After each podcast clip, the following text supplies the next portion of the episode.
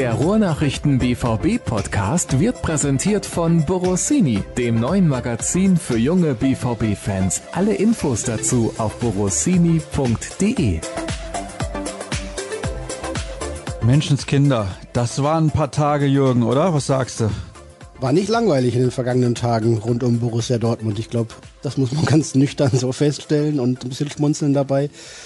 Das wäre irgendwie vor zweieinhalb Wochen gar nicht denkbar gewesen, was hier alles passiert ist. Und dann kam es aber doch anders. Und darüber müssen wir sprechen. Hallo und herzlich willkommen, liebe Hörer, zum BVB-Podcast der Ruhrnachrichten. Lucien Favre ist nicht mehr Trainer von Borussia Dortmund. Der neue Coach heißt Edin Terzic. Wir kennen ihn alle. Er war Co-Trainer und ist aufgestiegen zum Chefcoach. Er hat jetzt Sebastian Gebhardt mit dabei als Co-Trainer. Das ist der ehemalige Trainer der U17. Da wird ja momentan sowieso nicht gespielt. Von daher hat er auch Zeit. Und Otto Addo ist auch noch mit dabei im Trainerstab. Was sagst du zunächst mal zu dieser Combo? Ja, interessant. Ist natürlich mit wenig Bundesliga-Erfahrung ausgestattet, aber dafür spannend, glaube ich, zusammengestellt und vor allem passend auch von den Charakteren und von den, von den Typen. Die können, glaube ich, gut zusammenarbeiten. Sebastian Gebhardt war ein Wunsch von Edin Terzic auch. Äh, Geppi ist äh, in der Nachwuchsabteilung, Nachwuchsleistungszentrum hoch angesehen bei Borussia Dortmund. Die beiden sind bekannt und befreundet und teilen, teilen viele Ansichten über Fußball und auch sonst im Leben und passen wunderbar gut zusammen. Otto Addo ist ja schon eine geraume Zeit zurück beim BVB, hat sich ja immer über die Top-Talente gekümmert, um diesen Übergang nach oben ein bisschen zu begleiten und hat da auch einen guten Draht zu vielen Jungs entwickelt und äh, der passt auch ganz wunderbar dazu. Der hat natürlich auch noch, noch ein bisschen mehr Erfahrung, weil er auch selber Profifußballer ja war. Die anderen haben jeweils, glaube ich, in der Regionalliga als höchster Klasse gespielt. Aber die Combo wirkt stimmig zusammengesetzt so und äh, hat ja einen auch nicht geringen Auftrag bekommen, denn äh, das ist ja jetzt keine Interimslösung für irgendwie, ihr bleibt so lange, bis wir einen Trainer haben, sondern bis zum Ende der Saison mindestens. Und äh, das sind jetzt noch 25 Spiele, wenn nicht mehr. Das wird sehr, sehr spannend sein, wie sich das entwickelt. Da werden wir natürlich auch drüber sprechen, ob das eine langfristige Lösung sein kann und so weiter und so fort. Aber zunächst wollen wir uns nochmal mit den Gründen beschäftigen. Und ja, wir sprechen auch gleich selbstverständlich über das Spiel gegen Werder Bremen, gar keine Frage. Ja, ich würde gerne von dir wissen, kannst du diese Trennung nachvollziehen? War das richtig aus deiner Sicht? Ja, es war definitiv richtig und äh, die Frage ist ja eher, ob es nicht längst überfällig war. Die Verantwortlichen haben es so lange versucht, mit Antrainer Lucien Favre festzuhalten. Irgendwie gehofft, dass sie mit ihm diese Saison vernünftig beenden können. Und äh, dann hat sich aber in den letzten drei, vier Spielen ja gezeigt, dass es nicht funktionieren wird. Und dementsprechend war das, was sich ja irgendwie seit ja, fast anderthalb Jahren, muss man ja sagen, immer wieder angedeutet hat, dass Lucien Favres Entlassung oder Diskussion über den Trainer immer nur so lange aufgeschoben ist, bis der BVB mal wieder verliert. Der Kredit war einfach sehr, sehr dünn und der Geduldsfaden arg angespannt bei den Bossen, bei den Spielern auch, in der Öffentlichkeit auch, bei den Fans sowieso und äh, von daher ja, wurde es dann auch mal Zeit, dass jetzt dieser Schritt endgültig kommt. Ich glaube, alles andere wäre auch nach so einem 1 zu 5 gegen Stuttgart am Ende einer oder in, in, als Abschluss einer Strecke von Ergebnissen und Spielen und Leistungen, die äh, so schwer vorzeigbar sind und die Borussia Dortmund nicht gut standen, äh, auch nur Schluss und folgerichtig. Du sagst also, wenn ich das jetzt richtig verstehe, das kam zu spät? Och, es gab auch früher Möglichkeiten, das zu ändern. Aber der BVB hat sich A gesträubt manchmal und wollte nicht so gerne, weil ne, ja auch die Jahre mit den Trainerwechseln 16, 17, 18, 19 nicht so wunderbar waren, auch dem BVB in der Außendarstellung nicht geholfen haben, äh, weil vielleicht dann aber auch im Saisonwechsel manchmal der die Alternative zu Favre nicht da war oder nicht nicht zu bekommen war. Und äh, weil es ja auch immer wieder längere Phasen gab, die gut funktioniert haben. Ne? Das erste halbe Jahr unter Favre war super. Die Rückrunde in der vergangenen Saison war richtig gut und konstant eigentlich. Äh, und äh, im, im Herbst äh, schien es ja auch so, als ob der BVB nochmal richtig die Kurve kriegt, äh, bis zum Spiel gegen Köln. Äh, davor gab es einen Sieg in Berlin, klares 3 zu 0, glaube ich, war es gegen, gegen Brügge in der Champions League zu Hause. Da wirkte es zumindest so, dass äh, das äh, bis zum Ende dieser Spielzeit noch erfolgreich weitergehen könnte. Wollen wir mal ein kleines Fazit ziehen von der Zeit von Lucien Favre bei Borussia Dortmund. Was hat er aus deiner Sicht denn gut gemacht? Lucien Favre ist damals geholt worden, in dem Wissen, dass man mit ihm natürlich keinen begeisternden, keinen impulsiven, emotionalen Trainer bekommt, sondern einen, der für fachliche Kompetenz steht und der Borussia Dortmund beruhigt äh, nach dem Jahr mit Peter Bosch und Peter Stöger und äh, sportlich sehr dürftigen Leistungen und ähm, ja, eine, so eine verloren, einen verlorenen Kompass quasi, wofür Borussia Dortmund steht und wie man Fußball spielen will. Da war Lucien Favre ein, ein wichtiger und guter Stabilisator. Er hat äh, Ruhe in den Verein gebracht, hat Ruhe in die Mannschaft gebracht. Am Anfang auch überraschend schnell viel Erfolg gehabt und, und viele Spiele gewonnen. Das äh, muss man ihm sicherlich anrechnen. Er hat den Verein lange Zeit sehr beruhigt sportlich nebenbei nicht immer unbedingt. Er hat auch einige Spieler besser gemacht, glaube ich. Das, wofür man ihn auch geholt hat. Ne? Ich erinnere mich an die, an die Worte bei Favres Einführung. Er hat bewiesen, dass er Mannschaften und Spieler besser machen kann. Das hat er bei Borussia Dortmund auch geschafft. Äh, jetzt muss man natürlich auch sagen, mit dem Kader muss man auch einfach guten Fußball spielen können eigentlich. Aber ähm, Entwicklungen wie die von Jaden Sancho, Ashraf Hakimi zwischenzeitlich, dann Axel Sagadou, Rafael Guerrero, Gio Reyna, sind natürlich auch ein Ergebnis und ein Produkt von der Arbeit von Lucia Favre und Manni Stefes und Edin Terzic im Trainerteam gemeinsam, diese jungen Spieler weiterzuentwickeln und sie zu verbessern. Wenn wir über Positives sprechen, sprechen wir natürlich auch über Negatives. Was war denn deiner Meinung nach der größte Fehler, den Favre gemacht hat in seinen gut zweieinhalb Jahren bei Borussia Dortmund? Na, was heißt den, den er gemacht hat? Der, der, der größte Fehler an Favre ist, dass Lucia Favre so ist, wie er Lucia Favre halt ist. Ein eher zaudernder, nicht so kommunikativer, wenig empathischer Mensch, der ja sich sehr auf seine Analyse verlässt, auf seine Beobachtung, der ja verbindlich ist, aber natürlich weniger einen Draht hat zu zu gerade jüngeren Spielern und äh, der ja als als Typ ein bisschen anstrengend sein kann manchmal aufgrund äh, seiner seiner schwierigen Entscheidungsfindung, aufgrund seiner seiner vielleicht Engstirnigkeit. Ja, und ähm, fußballerisch ist sein, sein, sein Credo mit äh, viel Ballbesitz und geduldigem Aufbau etc. Ja, viele Jahre lang en vogue gewesen. In den letzten zwei, drei, vier Jahren ist es das nicht mehr. Von daher muss man auch sagen, dass diese Herangehensweise, Fußball zu spielen, Spiele zu gewinnen, großen Erfolg zu haben, zumindest äh, in den letzten Jahren mit diesem, mit diesem Fußball nicht mehr möglich gewesen ist, national wie international. Und letztlich vielleicht auch, äh, ja, dass er, dass Lucien Favre als Persönlichkeit einfach nicht optimal zu Borussia Dortmund, zu den leidenschaftlichen Fans des BVB und dem Umfeld gepasst hat mit seiner, mit seiner sehr nüchternen, sachlichen Art. Das konnte man am Anfang auch schon wissen. Da hat der BVB gesagt, wir nehmen jetzt lieber den, wir kriegen gerade keinen besseren und äh, das wird schon irgendwie. Ähm, aber auf Dauer hat sich dann natürlich äh, das auch als eine große Konfliktstelle immer wieder herausgestellt. Und äh, das kann man eine Zeit lang kompensieren. Erfolge kompensieren sowieso alles, aber wenn die Erfolge dann ausbleiben und wenn sich die Zusammenarbeit so ein bisschen aufgerieben hat, dann äh, ist diese Bruchstelle natürlich dann auch irgendwann so groß, dass es nicht mehr zu retten ist. Also um es mit Lucien Favres Lieblingsvokabel Geduld zu sagen, der Geduldsfaden war arg gespannt und er ist dann irgendwann gerissen. Glaubst du, es wäre wahrscheinlich die perfekte Lösung gewesen, wenn man sich im Sommer getrennt hätte? Hm wenn der BVB einen besseren Trainer bekommen hätte, ja. Aber den haben sie nicht bekommen. Der war nicht greifbar, der war nicht zu haben und dementsprechend, zumal angesichts der Corona-Krise, das darf man auch im Hinterkopf nicht vergessen, äh, mit einer ganz ungewissen wirtschaftlichen Perspektive gerade, einer ganz unge ungewissen, unruhigen Lage insgesamt, war auch so ein Faktor wie Stabilität und wir ändern erstmal nichts, äh, auch, ein, auch ein gutes und wichtiges Argument. Ich hätte gerne eine Schulnote von dir. Welche Schulnote bekommt Lucien Favre für seine zweieinhalb Jahre in Dortmund? Und warum bekommt er sie? Oh, gute Frage. Da bin ich gleich vorbereitet. Du hatten wir gar nicht abgesprochen. Nein. ähm, dann müsste ich jetzt mal aus dem Bauch heraus sagen. Ja, das ist ja schwierig, weil es so viele unterschiedliche Phasen gab halt auch, ne? Da, irgendwo zwischen drei plus und zwei minus. Ja, da müsste ich mich nochmal entscheiden und würde sagen, ich gehöre nicht zu denen, die sagen, man muss deutscher Meister werden mit Borussia Dortmund, weil es eben sehr, sehr schwierig ist. Dann würde ich ihm vielleicht sogar äh, drei plus. So, jetzt ist es raus. Ich hab's gesagt.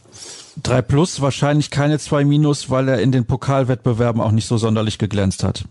Genau, das war auch Teil der Überlegung gerade, genau. Also das, er hat das abgerufen, was man erwarten darf, vielleicht auch erwarten muss. Nicht viel mehr, obwohl mehr möglich gewesen wäre. Dann würde ich sagen, Gehen wir weiter. Also wir könnten jetzt noch sehr lange über Lucien Favre sprechen, aber wir müssen uns natürlich auch ein wenig um die sportliche Aktualität kümmern. Und da hatten wir gestern ein Spiel in Bremen, das der BVB dann gewinnen konnte. Ein bisschen glücklich, aber vielleicht auch gar nicht so unverdient. Da kann man geteilter Meinung sein. Wir haben das Spiel ja zusammen in der Redaktion gesehen, auch im Rahmen unserer Live-Show darüber gesprochen. Und daher weiß ich ja schon ungefähr, was du jetzt sagen wirst, aber die Hörer vielleicht noch nicht, weil sie die Live-Show nicht gesehen haben oder unsere Artikel noch nicht gelesen gelesen haben, beziehungsweise deine Artikel dazu. Was war das für ein Spiel? Hat dir die Leistung deutlich besser gefallen? Hat die Mannschaft dir insgesamt besser gefallen als zuletzt unter Lucien Favre? Ja, hat sie, weil die Dortmunder aktiver waren, williger waren, mit Ball und ohne Ball deutlich mehr das Spiel prägen wollten. Ich glaube, das, was, was viele auch satt hatten unter Favre, war einfach, ja, viel Ballbesitz, aber wenig, äh, wenig Produktivität dabei, ne? Langsam, quer. Das war das, was in den letzten Wochen und Monaten das Spiel immer wieder oder zu oft geprägt hat. Das habe ich gestern anders gesehen. Da war deutlich mehr Zug, sowohl im Spiel gegen den Ball mit Gegenpressing, offensiven Pressing und, und dem Versuch auch schnell umzuschalten, schnell nach vorne zu kommen, äh, wieder mehr über die Flügel zu spielen und nicht nur in die Mitte zu ziehen. Da waren schon deutliche Sachen dabei, aber natürlich auch gleichzeitig, äh, das gestern im Gespräch nochmal gesagt, äh, wenn dieses 2-1 unter Lucien Favre so zustande gekommen wäre, hätten die Mehrzahl der Beobachter wahrscheinlich gesagt, boah, und schon wieder so zusammengegurkt und so ein erstümpertes 2 zu 1 ist ja unfassbar nicht auszuhalten. Aber unter diesen neuen Voraussetzungen und äh, mit dem Hintergrundwissen, dass natürlich wenig Zeit war zwischen Samstag und Dienstag überhaupt irgendwas zu ändern und äh, eigentlich nur so ein paar kleineren Stellschrauben zu drehen und ein paar Aspekte nochmal äh, zu beleuchten und zu verändern. Ich glaube, es kann ein guter Anfang gewesen sein. Dadurch, dass es ein Sieg geworden ist, ist es natürlich immer leichter, damit weiterzuarbeiten. Und äh, von daher war es was gelungen und auch leicht verbessert. Aber trotzdem natürlich noch, wenn man diesen, diesen Kader sieht des BVB und die Mannschaft, die da auf dem Platz steht, dann kann das natürlich noch alles viel, viel stärker ausfallen. Was mir sehr gut gefallen hat, war, dass die Mannschaft mit sehr viel, ja, ich will nicht sagen Leidenschaft aus der Kabine gekommen ist, übrigens in beiden Halbzeiten, aber mit Vollgas und Dampf und dass man sehen konnte, sie will auf jeden Fall auch offensiven und attraktiven Fußball spielen, sie will nach vorne spielen. Das hat mir sehr gut gefallen.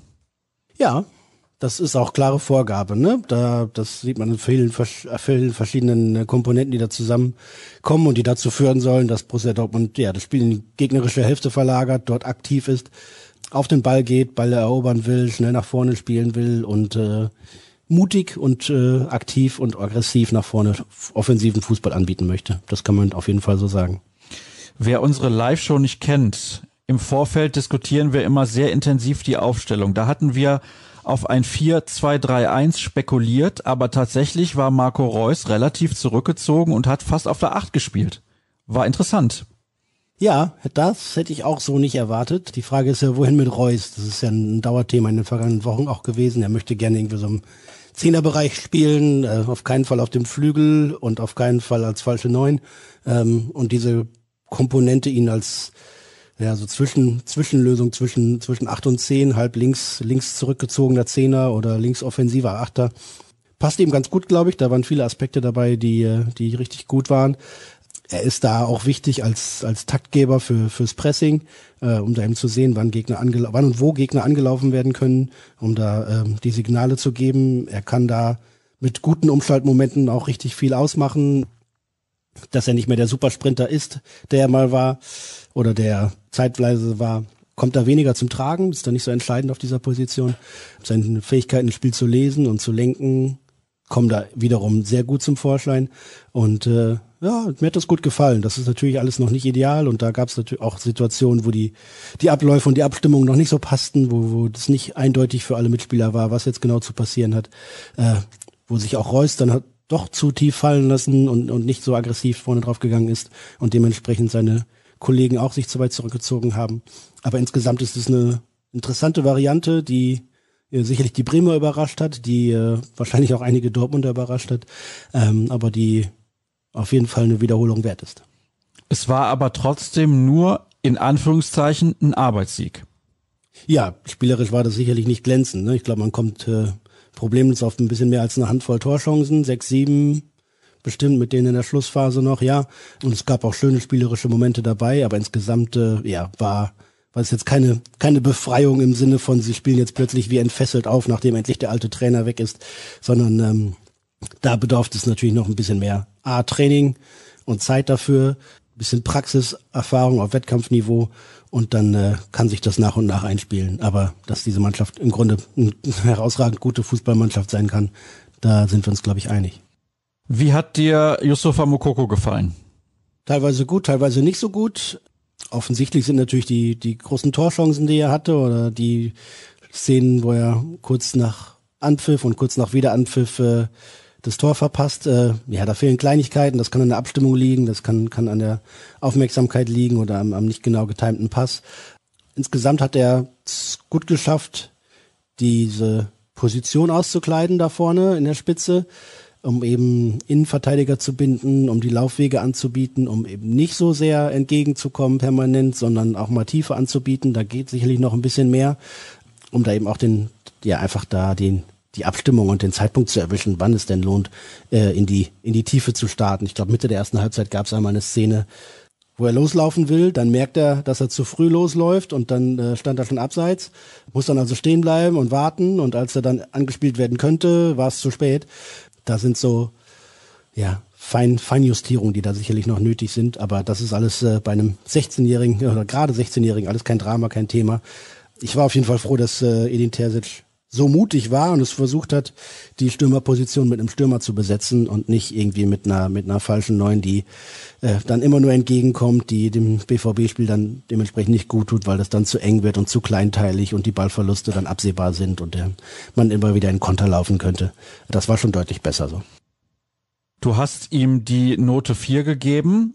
Der Kollege Sebastian Westling, den wir natürlich auch sehr schätzen, weil er auch viel Ahnung hat und seit Jahren den BVB begleitet, hat getwittert, nur 19 Ballkontakte und es war ein Profispiel, deswegen muss man ihn nach Profimaßstäben bewerten. Dann habe ich ein bisschen Sand drunter geschrieben, Wattsnote 6, weil ich gedacht habe, ja gut, okay, wenn er nur 19 Ballkontakte hatte und die Torchancen irgendwie auch nicht reingemacht hat, müsste man dann ja eine harte Note geben. Ich finde aber trotzdem, er hat dem Spiel der Mannschaft sehr gut getan, weil er einfach andere Laufwege hat und die Mannschaft dann auch anders agieren kann. Ja, genau, das sagte ich ja gerade. Das hilft schon, ne? wenn da jemand ist, der A, die Innenverteidiger bindet, der B, äh, ab und zu mal zumindest Läufe in die Tiefe anbietet, der alternativ aber auch mal einen Schritt entgegenkommt und versucht direkt den Ball weiterzuleiten. Und das ist natürlich ein, ein gewichtiges Mittel, dass man weiß, da vorne ist einer, den kann ich im besten Fall anspielen, der kann den Ball mal mit einem direkten Kontakt weiterleiten, den kann ich auch mal in die Tiefe schicken. Ich glaube, die Läufe in die Tiefe, das ist sicherlich noch ausbaufähig, da geht noch mehr, aber das äh, bedarf eben auch des Trainings und des Einstudierens. Wir dürfen ja relativ wenig Trainingseinheiten schauen, fast äh, fast gar keine in den letzten zwei drei Wochen, weil es nur englische Wochen waren. Aber bei den wenigen Einheiten, wo wir mal über den Zaun oder über die äh, Absperrung gucken konnten, können wir auch sehen, dass Mukoko im Training schon auch deutlich weiter ist, als es beispielsweise jetzt in den Ligaspielen zeigen konnte. Also die Hoffnung ist da. Ich glaube, das Spiel in Bremen hat auch gezeigt, dass es nicht mehr lange dauert, bis er sein erstes Tor macht, denn er war zweimal so nah dran. Äh, das wird schon kommen und das sollte dem BVB auch für diesen Stand jetzt genügen. Da muss man jetzt auch nichts rauspressen aus dem Jungen oder irgendwie sich übermäßig viele Gedanken machen, dass er überhaupt in der Lage ist, äh, mit 16 Jahren da schon zumindest mitzuhelfen auf seine Art und Weise. Ist klasse. Erling Holland ist auf der Rückreise aus äh, dem äh, Nahen Osten und äh, kommt dann hoffentlich ab äh, Anfang Januar wieder voll zur Geltung. Und äh, in der Zeit kann man Yusufa Mukoko dann noch weiter vorbereiten auf das, was auf ihn zukommt. Ich bin gespannt, ob sich äh, die Dortmunder Trainer Crew auch am Freitag in Berlin gleich traut, Yusufa Mukoko noch ein zweites Mal hintereinander zu bringen, innerhalb von drei, vier Tagen nochmal auf Top-Profi-Niveau aufs Feld zu schicken, denn er hat 70, ne 80 Minuten hat er gespielt in Bremen und vier Tage später nochmal 80. Ich bin gespannt, ob, äh, ob sie das mitmachen oder ob sie ihm das zutrauen. Er hat äh, natürlich heftig gearbeitet auch in Bremen, das muss man auch schon sagen. Äh, da ich habe die Daten nicht mehr ganz genau vor Augen, aber ich glaube, da war irgendwas mit, mit um die 30 Sprints und jede Menge intensive Läufe. Das war schon schon ordentlich, was er da abgeleistet hat. Und von daher, ja, muss man schauen, ob er gleich wieder für die nächste Belastung in Frage kommt. Ich fand's mutig und gut und natürlich, wobei ich glaube gar nicht natürlich, ist er Thema in den Hörerfragen. Ich meine, es ist wirklich so, dass diesmal keine Frage zu Mukoko gestellt wurde. Wir fangen aber einfach mal an und zwar haben mich auch Fragen via Instagram erreicht. Die eine muss ich aber streichen, weil die bezog sich auf Lucien Favre und Hakimi und eine Aussage von Antonio Conte, dem Trainer von Inter. Die ist natürlich obsolet. Und die nächste von Instagram wird in der Führung darüber nachgedacht, Sven Mislintat zurückzuholen. Aktuell finde ich, macht er beim VfB eine tolle Arbeit. Stand jetzt läuft auch der Vertrag aus. Grüße und macht weiter so. PS, dein Humor ist das Beste am Podcast. Was sagst du dazu, Dirk? Entschuldigung, Jürgen. der meinte doch meinen Humor oder was hier? Oder deinen? Nein, nein, ich denke, der meinte schon meinen Humor. Aber für alle, die es nicht mitbekommen haben, gestern in der Live-Show habe ich mehrfach mit Dirk Krampe gesprochen, obwohl Jürgen Kors eingeblendet war. Deswegen dieser kleine Schabernack jetzt im Podcast. Gerne, Petra. Kein Problem. Machen wir alles mit. Misslin Tatz zurückzuholen, ja, ist auf jeden Fall immer noch hochgeschätzter Kollege in Dortmund. Aktuell, glaube ich, ist er ganz froh, dass er da in Stuttgart sich verwirklichen kann und vor allem, dass die Arbeit auch gleich Früchte trägt und das alles zu funktionieren scheint. Perspektivisch kann man den Namen sicherlich im Hinterkopf behalten. Aktuell gibt es da keine Bestrebungen. Wie soll Terzic neue Anpassungen quasi ohne längeres Einstudieren von Abläufen in Klammern Winterpause Trainingslager hinbekommen? Kann das wirklich alles innerhalb der wöchentlichen Trainings abgedeckt werden? Wie soll er das hinbekommen? Schwierig. Kann das im Training abgedeckt werden mit den wenigen Einheiten? Nein. Ist natürlich eine extreme Herausforderung innerhalb von jetzt am Montag 60 Minuten Abschlusstraining vor der nächsten Partie da noch wesentliche Veränderungen vorzunehmen. Das geht gar nicht. Ne? Und da, das hat Edin ja auch selber gesagt, da kann er die Mannschaft jetzt auch nicht mit Inhalten zuwerfen, so hat er das formuliert. Äh, da kann man kleinere Sachen machen und da die vielleicht auch sogar größere Auswirkungen haben, wie am Dienstagabend in Berlin. Umstellung auf Viererkette, auf ein 4-3-3 mit zwei Achtern, darauf Wert zu legen, hoch den Gegner auch anzulaufen, ins Gegenpressing zu gehen, wenn es sich äh, anbietet, ansonsten möglichst offensiv zu pressen. Die Bremer kamen ja teilweise gar nicht äh, über die erste Dortmunder Pressinglinie hinaus, also da waren schon gute Ansätze dabei. Ich habe auch gesehen, dass sie schneller nach vorne spielen wollten, dass sie vertikaler spielen, dass sie die Flügel mehr berücksichtigen, dass die Abwehrkette sehr hoch stand. Das sind schon so viele Punkte, aber bis dann natürlich eins zum anderen noch äh, greift und die Situation wirklich auch äh, intuitiv abgearbeitet werden können. Das dauert und das braucht viele, viele Trainingseinheiten, auch bei bestens ausgebildeten Fußballprofis. Von daher, ja, es ist äh, schwierig, das im Training zu machen. Also die jetzt bis zum Spiel in Berlin bei Union am Freitagabend gibt's jetzt anderthalb Trainingseinheiten, will ich mal sagen. Heute ist mehr Reha. Heute sage ich, weil äh, Mittwoch ist dann, wo wir das aufzeichnen. Am Donnerstag ist dann schon wieder Abschlusstraining. Da kann sich das jeder ausrechnen, wie viel Zeit da noch bleibt. Dann ist am Samstag erst auch mal wieder ein bisschen, bisschen Piano. Dann bleiben der Sonntag und Montag das Abschlusstraining vor dem Pokalspiel. Also wie man da in 0, nichts quasi in wenigen Momenten viele große Änderungen so einüben, einstudieren kann, dass sie dann auch direkt durchschlagen. Das ist schon, schon hoch anspruchsvoll. Von daher geht es darum, in kleinen Schritten wieder dahin zu kommen, wo man hin will. Und ich glaube, dass äh, der Ansatz und die ersten Aspekte davon waren zu sehen in Bremen. Und äh, das darf die BVB-Fans sicherlich positiv stimmen und ja, sie vorfreudig machen. Fliegt eigentlich bald endlich eine Privatmaschine aus Katar nach Dortmund oder Paderborn und hat einen braun gebrannten Blondschopf im Gepäck, der Tore schießen kann? Das hast du eben ja schon kurz angedeutet. Das wird der Fall sein. Also ich glaube, wir können Anfang Januar wieder mit Erling Haaland im Kader rechnen. Korrekt, genau. Da ist er wieder dabei, hat die Reha beendet, ist jetzt wieder äh, quasi hergestellt und geheilt und jetzt muss er natürlich, nachdem er ja doch zwei, zwei Wochen raus war oder sowas, ein bisschen nachholen. Aber ja, der, ich weiß nicht, ob er in Paderborn landet oder in Dortmund oder sonst wo, aber auf jeden Fall ist da alles gut gelaufen. Es gab ja durchaus Kontroversen darüber, ob er für so eine Reha äh, bis an den Persischen Golf fliegen muss, in ein Land, äh, zu dem man politisch eigentlich keine gute Meinung haben darf.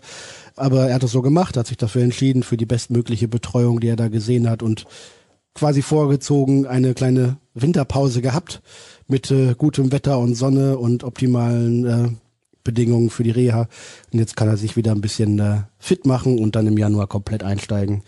Dann wird Borussia Dortmund viel Freude an ihm haben und ich glaube auch, dass das, äh, dass die Spielweise, die Borussia Dortmund dann immer mehr verkörpert an einen Tag legen wird unter der Herrschaft von Edin Terzic, äh, auch sehr Erling Holland entsprechen würde. Eine Frage zur Liga der Champignons hier mit dem Los Sevilla. Da wollen wir doch mal gucken, was du dazu zu sagen hast. Ich halte es nämlich nicht für ein absolut machbares Los, sondern für einen ziemlichen Brocken auf dem Weg ins Viertelfinale, schreibt der Hörer. Wie siehst du das? Ja, ich glaube auch. Also Sevilla könnte auch tatsächlich ein bisschen, bisschen eklig sein. Würde ich jetzt erstmal behaupten, ist eine Mannschaft, die der BVB nicht unbedingt liegt.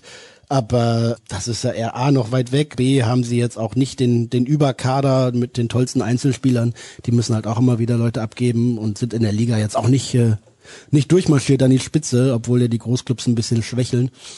Na, machbar, aber äh, sicherlich nicht selbstverständlich. Ich glaube, äh, dass die Einschätzung von Michael Zorg in diesem Spiel gibt es keinen Favoriten äh, durchaus zutrifft. Äh, da kommt es dann tatsächlich drauf an, in, in beiden Tagen äh, ja, vielleicht das eine Tor weniger oder mehr vorne oder hinten zu haben. Da werden, werden wenig Kleinigkeiten entscheiden. Ich glaube nicht, dass da eine Mannschaft sich klar durchsetzt. Von daher gegen so einen Gegner wahrscheinlich auch ein, dann tatsächlich ein Vorteil, im Rückspiel zu Hause spielen zu können. Das ist Anfang März, ob dann vielleicht ein paar tausend Zuschauer da sein können. Man kann ja mal vage hoffen. Aber wahrscheinlich ist auch das ja nicht.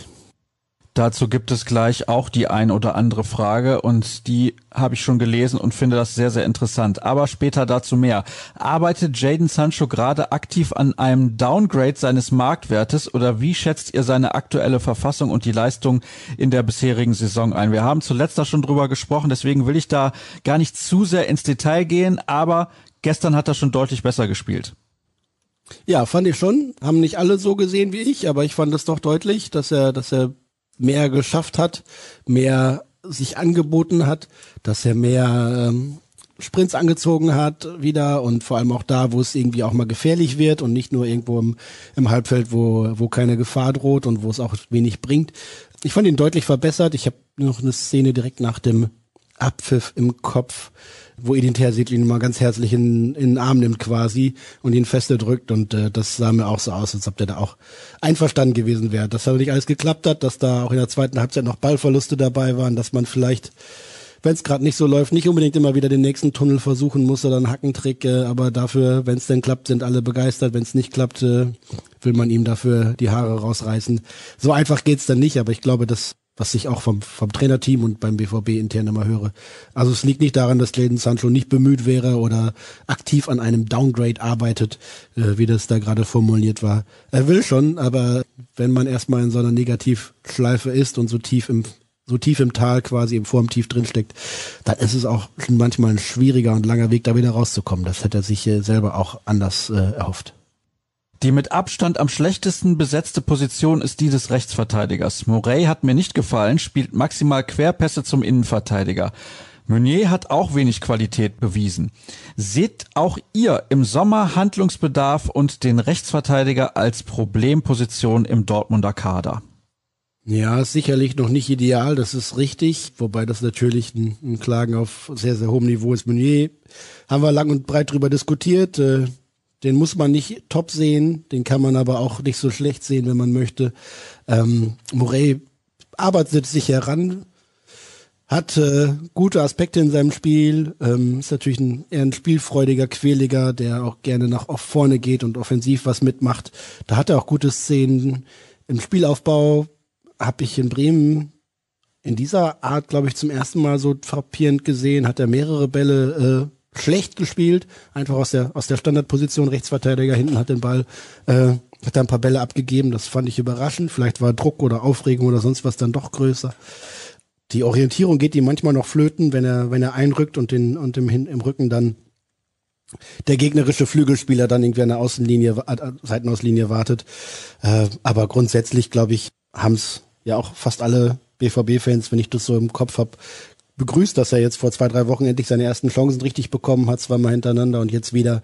Äh, und solange Thomas Meunier ausfällt, ist er da sicherlich auch eine, eine gute Wahl. Und ich glaube, dass er durch Spielpraxis und durch Routine sich ganz schnell verbessern kann und will, weil er eben so ein gutes Rüstzeug mitbringt, ähm, weil er gut ausgebildet ist und als nächsten Schritt wird er dann einfach noch ein bisschen mehr Konstanz in seine Leistung bringen, wenn er erstmal schafft, die Fehler zu abzustellen und dann noch nach und nach nach vorne oben drauf sattelt, dann, äh, dann kann er schon werden. Aber es gibt sicherlich Positionen im Kader, die, die äh, mit zwei Leuten besser besetzt sind als die des Rechtsverteidigers. Von daher kann ich das auch nicht ganz abstreiten. Immerhin gibt es ja vier Spieler, die dort spielen könnten, also sogar fünf vielleicht, wenn man es ein bisschen ausdehnt. Emre Can, Piszek, Paslak, Meunier und Moret. Also es ist nicht so, dass man da keine Optionen hätte. Aber gut, da wollen wir jetzt auch nicht allzu sehr in die Tiefe gehen. Ich hatte sogar darauf spekuliert, ob Terzic nicht nur auf Viererkette umstellt, sondern Emre Can rechts bringt, weil er natürlich auch eine gewisse Dynamik hat, Emre, ne? Wenn, wenn er nach vorne prescht, das kann er ja manchmal selbst als Innenverteidiger nicht, nicht abstellen oder zum Glück nicht abstellen, weil er dann einfach so, so im Spiel drin ist und so agil ist, dass er da auch was machen will. Wäre eine Option gewesen, vielleicht ist es ja eine in den nächsten Spielen. Könnt ihr eigentlich schon etwas sagen, wie die Impfstrategie für den Profifußball aussehen soll?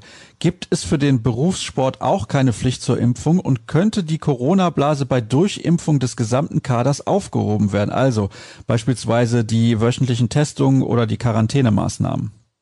Da bin ich überfragt. Ich weiß ja nur, dass es bislang Impfkapazitäten geben soll für die Risikogruppen und für Berufsgruppen in den neuralgischen äh, Bereichen. Von daher ist, glaube ich, für den Profifußball das erstmal weit hinten angestellt. Wie ordnet ihr im Rückblick die Leistung aus dem Stuttgart-Spiel ein? Für mich kam die Entlassung bereits zu spät. Die Körpersprache des BVB grenzte an eine Frechheit. Was kann zwischen Favre und der Mannschaft in den letzten Wochen zerbrochen sein? Lag es überhaupt nur an den letzten Wochen? Ja, die gewisse Unzufriedenheit, Unsicherheit war natürlich schon länger da. Und in den letzten Wochen hat sich das dann nochmal hochgeschaukelt, ne? Beispielhaft an der Stürmerposition, ne? wo einige wichtige Spieler im Kader nicht mit einverstanden waren, wie das geregelt wurde mit den taktischen Konzeptionen, auch mit der personellen Besetzung. Gleichzeitig, ne, die Art und Weise des Spiels, wir hatten mal Zummels das genannt, dieses Geschnicke, ne, also dieses klein-klein im Mittelfeld, versuchen sich irgendwie durchzukombinieren oder den Gegner so sehr auf eine Seite zu ziehen, dass auf der anderen sich Platz ergibt, äh, aber eben mit, mit hohem Risiko und, dem, und der Gefahr, dass man immer wieder in Konter läuft. Das waren so Punkte, die die, die Mannschaft dem Trainer gegenüber äh, ja, angesprochen hat und, und äh, verändert haben wollte, aber Favre natürlich bei seiner Linie geblieben ist, was ja in einem gewissen Punkt auch richtig ist, aber das war dann irgendwann nicht mehr zu kitten und die, die emotionale Bindung war eh begrenzt, sagen wir mal. Und von daher war das sicherlich nichts, was sich jetzt nur in den letzten zwei, drei Wochen zugetragen hat, sondern da ist es dann halt nochmal so komprimiert zusammengekommen, was sich auch in der Zeit vorher schon angestaut hatte. Da kommt noch eine Frage zu Reus als Achter. Da haben wir eben schon in unserem Rückblick auf das Spiel drüber gesprochen. Deswegen streiche ich die an der Stelle mal. Ich sehe es als starke Erleichterung an, auf der Spieltags-PK vernünftige Antworten und Einschätzungen von Terzic zu hören und keine sich immer wiederholenden Phrasen Favres. Geht euch das genauso und hilft euch das in der Berichterstattung viel differenziertere Antworten zu erhalten? Ja, ja, ja, ja, das hilft uns. ja, das hilft ja allen. Ne? Also die begrenzten Einlassungen von Lucien Favre war natürlich extrem nervend. Das, das haben wir ihm ja auch gesagt und das, das wusste der BVB ja auch. Das haben ja auch alle Fans gesehen. Aber einen 63-jährigen Mann ändert man halt auch nicht mehr. Der hat sich geweigert oder hat nicht eingesehen, warum er sich da anpassen soll wollte das nicht und das hat äh, zu großen Frustration geführt und dazu, dass es auch tatsächlich, das muss man glaube ich auch so unterm Strich subsumieren, hat es auch dem BVB geschadet und dem Ansehen des BVB, wenn er dieser Trainer als sportlich das wichtigste Aushängeschild des Vereins da immer wieder so rumkaspert und absurde Aussagen trifft oder am besten gar keine und immer wieder dieselben Platten abspielt. Das ist schon, schon schlecht gewesen. Und bei Edin ist natürlich so, dass er, na klar, reflektiert, wie er ist, sich da auch Gedanken macht, wie er wie er rüberkommt, aber dass er sich da eben keine Gedanken macht, sich zu verstellen, um anders rüberzukommen, als er ist, sondern eben ganz authentischer Typ, ein Fußballfan, ein BVB-Fan, ein, ein, toller Fußballfachmann auch, ein echter, ein echter Kenner, der äh, eine ganz andere Sprache spricht nicht nur, weil Lucien Favre im, Deutschen nicht so zu Hause ist, sondern auch eine ganz andere Rhetorik benutzt und äh, in einem ganz anderen Fußballkontext groß geworden ist und da ganz andere Vorbilder und Ideale und Ideen hat. Und für uns ist es natürlich Gold wert, wenn man Fragen stellt und auch dazu Antworten bekommt, die da auch zur Frage passen und die auch länger sind als, als äh, drei Wortsätze. Und ich glaube, für die Fans ist es auch toll, weil äh, ja, sie dann einfach viel bessere Einblicke und viel größeres Verständnis dafür entwickeln können, was da gerade passiert. Bleiben wir mal bei der PK, zumindest so halbwegs. Auf der ersten PK wirkte Terzic sehr vertraut mit vielen der Fragenstellenden. Wie war euer Verhältnis mit Terzic vor dem Sonntag? Was für einen Eindruck macht er in persönlichen Gesprächen? Wie würdet ihr seinen Charakter beschreiben? Das waren aber viele Fragen. Also ja klar, ich, ich kenne Edin Terzic Jetzt schon länger, seit er wieder zurück ist beim BVB. Vorher hatte ich keinen Draht zu ihm, bevor er 2013 gegangen ist. Da war ja zwischenzeitlich ja sein Bruder hier beim BVB Präsenter mit U23 etc.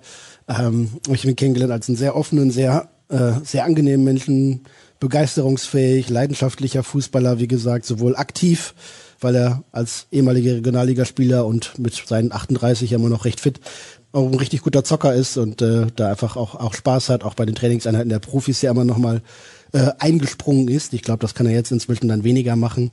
Ich habe auch mal mit ihm gespielt beim Trainingslager in so Einlagekicks, wenn die BVB-Mitarbeiter äh, vom Staff gegen uns Journalisten gespielt haben, etc. Und von daher ist das schon ja eine, eine Bekanntschaft da oder man, man kennt sich.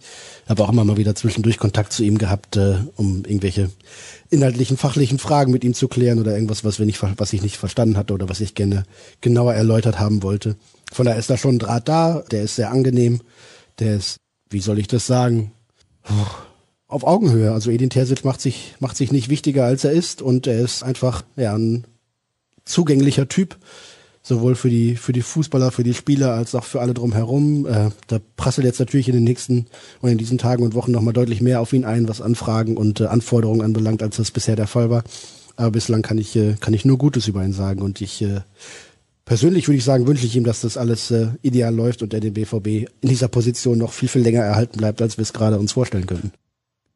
Konntet ihr einen Eindruck gewinnen, ob er als Co-Trainer Spieler hatte, zu denen er einen besonders engen Kontakt gepflegt hat? Enge Vertraute, also Spieler, die er besonders betreut hat. Weißt du was dazu? Hm, Spieler, die er besonders betreut hat. Nö, kann ich so eigentlich nicht sagen.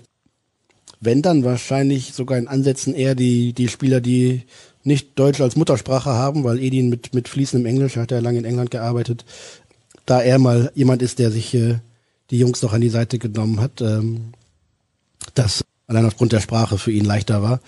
Äh, ansonsten hat der, nö, nö, war schon, schon für alle da und äh, sein, seine Hauptaufgabe war ja Gegneranalyse und Gegnervorbereitung auf den Gegner.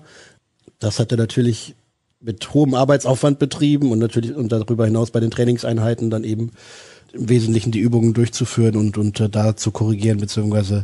anzuleiten. Aber dass er spezielle Spielergruppe oder einzelne Typen irgendwie als, als Vorlieben bei sich sähe oder sowas, das kann ich nicht sagen, ne? Der Hörer hat außerdem noch eine frohe Weihnachtszeit gewünscht und geschrieben, bleibt gesund. Danke gleichfalls natürlich an der Stelle gar keine Frage. Wer von den Bossen verweigert mit aller Macht einen weiteren Mittelstürmer? Bei Stuttgart ging gestern nichts. Auf einmal kam ein Zwei-Meter-Schrank und prompt gab es anderes Wetter. Corona hin, Corona her, lieber auf einer anderen Position Platz machen, wie zum Beispiel auf der 6 oder der 8. Nö, sehe ich anders. Auch wenn ein 2-Meter-Schrank vielleicht anderes Wetter macht manchmal, aber es muss ja A zum, zum Fußball auch passen, zu Borussia Dortmund passen. Und die Entscheidung im Sommer war eindeutig. Wir haben Erling Holland als 1A-Stürmer, der irgendwie nach Möglichkeit 80, 90 Prozent der Einsatzminuten bestreitet.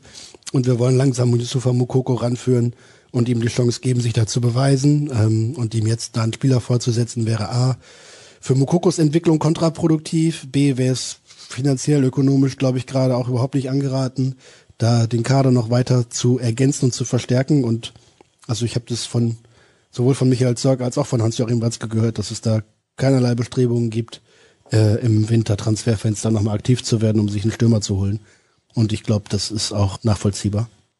Ist bekannt, wie A. Favre und B. die Mannschaft auf die Entlassung reagiert hat. Das ist tatsächlich mal sehr interessant. Jetzt gibst du den vorherigen Fragestellern aber mal richtig einen mit.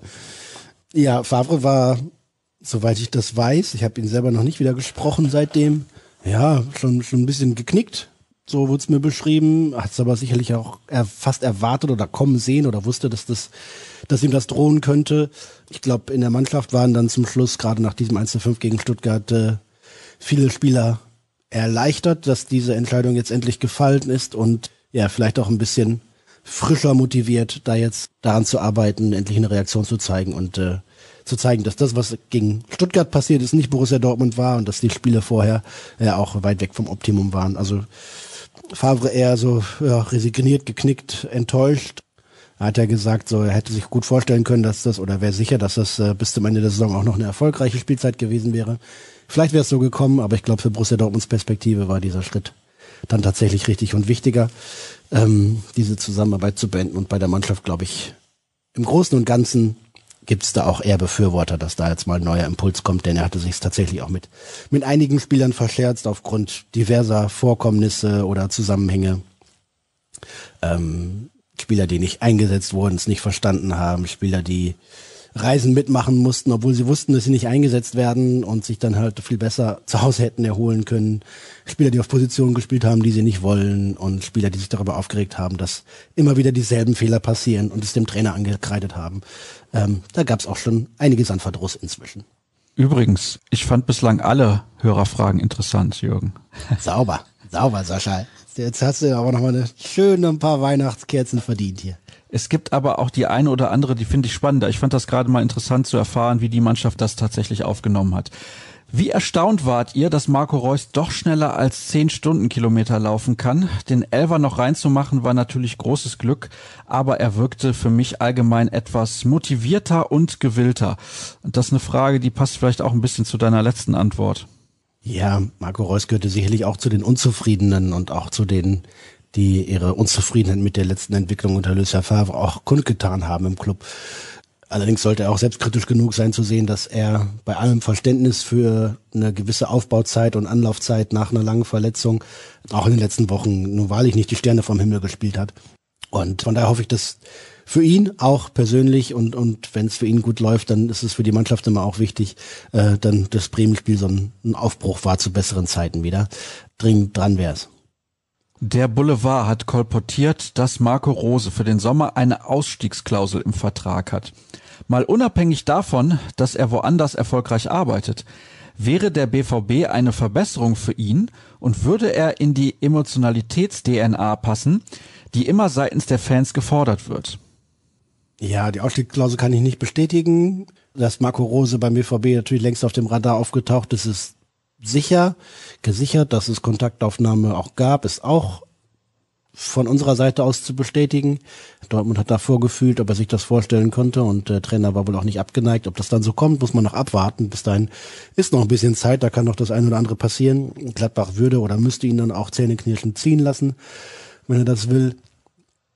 Er würde aufgrund des Fußballs, den er spielen lässt, gut zu Borussia Dortmund passen. Aufgrund der emotionalen Schiene auch, ähm, halt ein sehr lebendiger und, und williger und kerniger Kerl ähm, mit einem mit einem aggressiven, dynamischen Fußballstil. Ähm, ob er dann dort mit den Kader dafür hat, den er äh, bräuchte, wäre dann die übernächste Frage.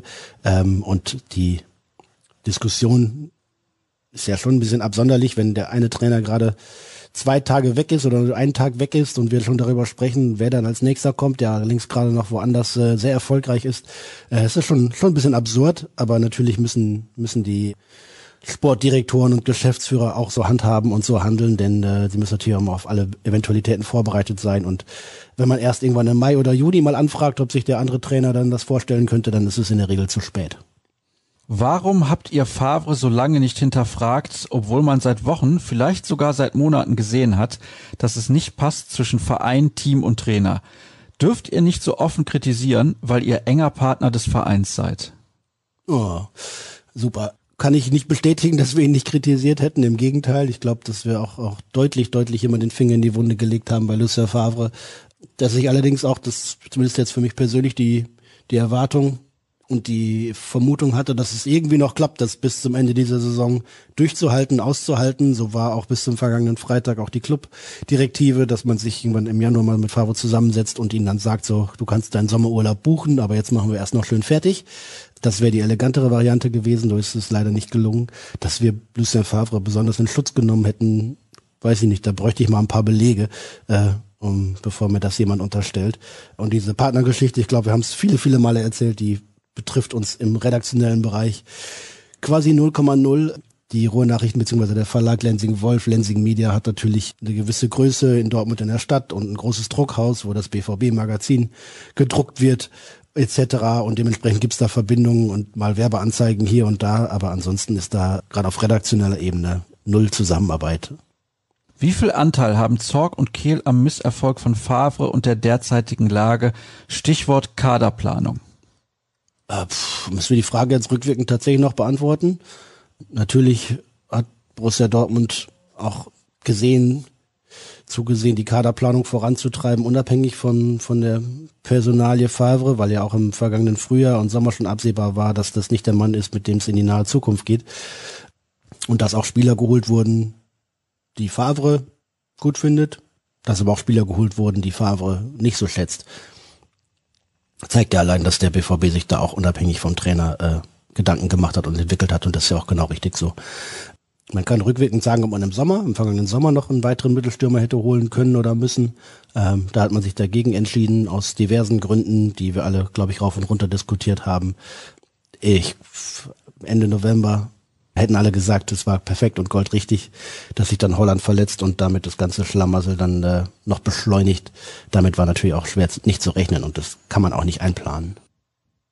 Die Frage von Andreas, was die andere Spielanlage angeht, hat er ein paar Sachen genannt, die würde ich gerne beantworten nach dem Spiel in Braunschweig. Ein Spiel ist mir zu kurz, um alles zu bewerten, was auch Taktik angeht. Er hat jetzt gestern in einem anderen System spielen lassen, mit Reus auch zurückgezogen, haben wir eben diskutiert. Deswegen, das schiebe ich nach hinten. Dann haben wir noch zwei Fragen. Ich bin klarer Befürworter davon, Terzic eine Chance zu geben. Vieles, was er von sich gegeben hat, hat Hand und Fuß. Falls im Sommer trotzdem eine große Lösung in Betracht gezogen wird, warum fällt der Name Maurizio Pochettino so selten? Er steht dafür, junge Spieler zu entwickeln, das meiste aus begrenzten Möglichkeiten zu machen und intensiven, schnellen Angriffsfußball zu spielen. Was könnte er mit diesem Team und diesen Fans alles anstellen? Ja, er spricht kein Deutsch, aber darauf Wert zu legen, ist anachronistisch. Die Spieler sprechen größtenteils besser Englisch als Deutsch. In anderen Sportarten, wie etwa beim Basketball, ist Coaching auf Englisch bei deutschen Mannschaften längst völlig selbstverständlich. Bei so einem internationalen Kader lieber so als andersrum, siehe Favre. Ja, da hat er viel Richtiges gesagt und kann ich in ganz vielen Punkten zustimmen. Ich glaube, dass Maurizio Pochettino beim BVB auch äh, ein Name war, über den man sich intensiv Gedanken gemacht hat. Aber soweit ich das gehört habe, soweit ich das aus, Richtung aus England höre, äh, gab es da nicht die Bereitschaft, dass der sich intensiv mit dem BVB auseinandersetzt. Der ist natürlich nach seiner Zeit bei, bei Tottenham Hotspur ähm, heiß gehandelt und das nicht nur in, in Dortmund, sondern vielleicht auch bei anderen Clubs, die hier noch eine Etage darüber spielen. Ich sag mal, vielleicht mal Real Madrid, Paris Saint-Germain als, als Namen einfach. Und dann ist Borussia Dortmund wahrscheinlich dann eher doch ein, ja, hinter- nachrangiges Ziel für einen Trainer, der bei, bei diesen größten Clubs auch gefragt ist. Letzte Frage. Jetzt, wo der Impfstart in greifbarer Nähe ist, was ist der Plan des BVB bzw. der DFL zum Zuschauer-Restart? Klar wird's noch Wochen bzw. Monate dauern, aber was ist die Langzeitstrategie? Gilt die 35er-Inzidenz immer noch als Benchmark? Wird das dann mit Zuschauern nicht ein bisschen schwierig, wenn erklärtes Ziel der Politik ist, die Inzidenz auf unter 50 zu bringen? Ist eine Aktion geplant, Geimpfte ins Stadion zu bekommen? Bei denen ist doch völlig egal, welche Inzidenz vorherrscht. Das ist natürlich richtig. Wenn da nur Geimpfte im Stadion sitzen, dann kannst du das Stadion auch wieder voll machen wird dahingehend Rücksprache mit den Gesundheitsämtern gehalten und so weiter und so fort. Abstand von fünf Sitzplätzen kann ja auch immer noch eingehalten werden. Wer beschäftigt sich beim BVB damit oder wird das aktuell überhaupt getan? Falls ihr das nicht ad hoc wisst, könnt ihr Zorg das auf der nächsten Pressekonferenz vielleicht mal fragen. Ja, damit könnte ich schon einen Teil der Antwort äh, geben, denn Michael Zorg ist nicht derjenige, der sich bei BVB darum kümmert, sondern das fällt ja in den Bereich Organisation. Das ist Direktor Christian Hockenjus da, ähm, Organisation, Stadion etc. Ähm, ich glaube, dass da ganz viel der Wunsch rauskam, äh, dass möglichst schnell möglichst viele Leute wieder ins Stadion können. Der ist natürlich auch da, aber als mal erstmals gilt noch der alte Inzidenzwert, die alte Richtlinie, genau 50 oder 30, um eben da Zuschauer ins Stadion zu lassen. Bis wir da sind, ist es, glaube ich, noch relativ weit hin. Bis so viele Menschen geimpft wird, dass es einen Unterschied macht, ob das hier ins Stadion kommen können, glaube ich auch. Denn wenn man sich bedenkt, dass irgendwie, was weiß ich, ein paar Millionen Impfdosen ja nur erstmal zur Verfügung stehen und wenn die im Wesentlichen an Senioren gehen, dann ist es nicht die allererste Zielgruppe derjenigen, die am Samstag mit einer Dose Bier und einer Bratwurst ins Stadion äh, pilgert. Ähm, also bis das, bis diese Impfungen relevanten relevant werden und Auswirkungen haben, dauert es bestimmt auch in 2021 noch viele Monate und ich hoffe, dass wir bis dahin dann zumindest mit der mit der Inzidenz äh, so weit runterkommen, gerade Richtung Sommer wieder, vielleicht nach Ostern, dass äh, dass da wieder was möglich ist, ein paar tausend Zuschauer erstmal im ersten Schritt wieder zuzulassen. Aber aktuell für, für den, für den äh, Weiterbetrieb im Januar, auch im Februar sehe ich das noch nicht. Wenn es gut läuft, vielleicht irgendwann April, so rund um Ostern oder was da. Hat es ja auch im vergangenen Jahr die, die Kurve bei, bei der Inzidenz deutlich nach unten gezogen. Das war's, Jürgen. Was?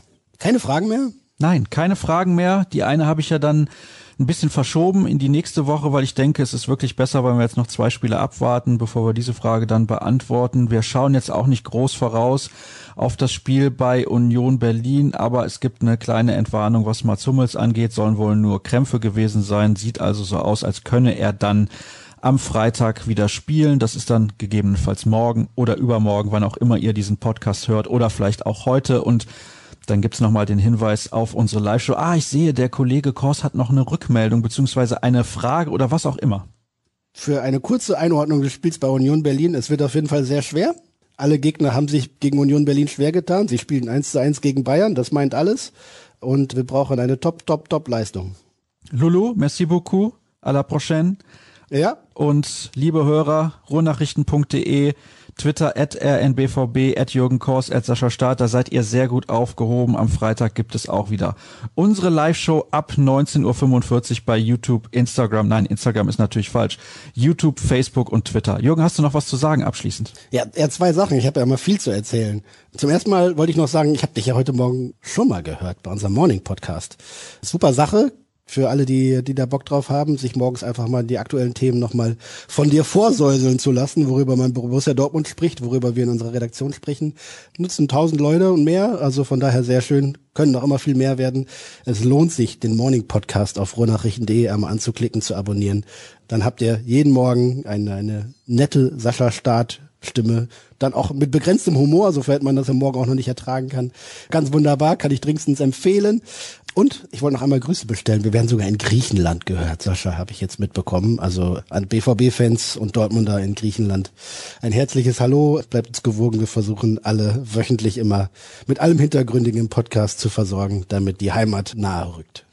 Das freut mich sehr. Schöne Grüße zurück. Nach Griechenland bin ich leider noch nie gewesen, würde ich sehr gerne mal hin. Vielleicht gibt's ja demnächst irgendwann mal in der kommenden Saison dann natürlich erst die Gelegenheit, den BVB vielleicht zu Olympiakos Piraeus zu begleiten oder sowas. Das wäre natürlich ja, wirklich ja, eine gerne, schicke Sache. Sehr gerne. Doch gerade im Frühjahr, wenn es ein bisschen wärmer wird oder im Herbst dann, wenn es da noch warm ist. Das wäre ganz schön. Ja, so Oktober 2021 geht's nach Piraeus. Jetzt geht's ja demnächst erstmal nach Sevilla und jetzt machen wir Schluss. Herzlichen Dank, dass ihr mit dabei gewesen seid und wir hören uns dann in einer Woche oder morgen früh um 6.30 Uhr wieder. Macht's gut. Tschüss.